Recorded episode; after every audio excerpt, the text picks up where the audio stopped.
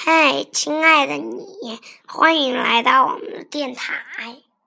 今天是小甜心给我们讲故事的时间，我们一起来听小甜心讲的《爸爸爸爸和爸爸妈妈》的故事吧。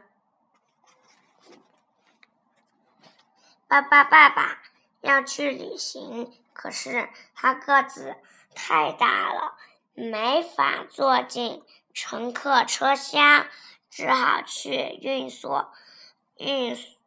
送动物的车车厢，在那里，动物都被关在了笼子里，看上去很伤心。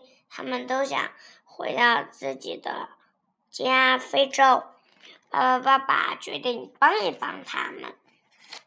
爸爸爸爸变成了大箱子。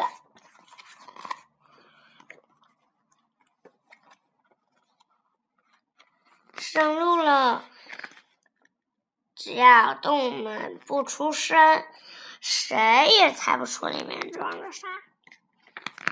爸爸爸爸，大箱子坐上了飞机，没多久就到达了非洲。等没人注意的时候，爸爸爸爸悄悄地离开了库房。非洲小象第一个到达了爸爸妈妈的身边。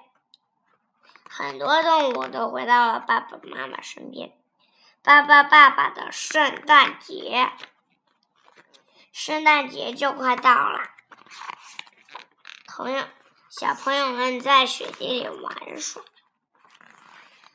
大家想要一棵圣诞树，爸爸爸爸跑到森林里去砍树。这棵树可。真不错呀，可是上面住着小动物呢。那换一棵树吧。一只大熊喊道：“不，这棵树也不能砍。”爸爸爸爸想，大熊说的对，没有树，动物们住哪里呢？爸爸爸。聪明的爸爸爸爸总是有办法，他变的这棵圣诞树可真漂亮呀！晚上，圣诞老人给每个朋友都发了礼物，真好！这就是今天我们分享的《爸爸爸爸新故事系列》——爸爸爸爸变箱子和爸爸爸爸的圣诞树。那么接下来，我们再一起回顾一下可爱的爸爸家族吧。他们有。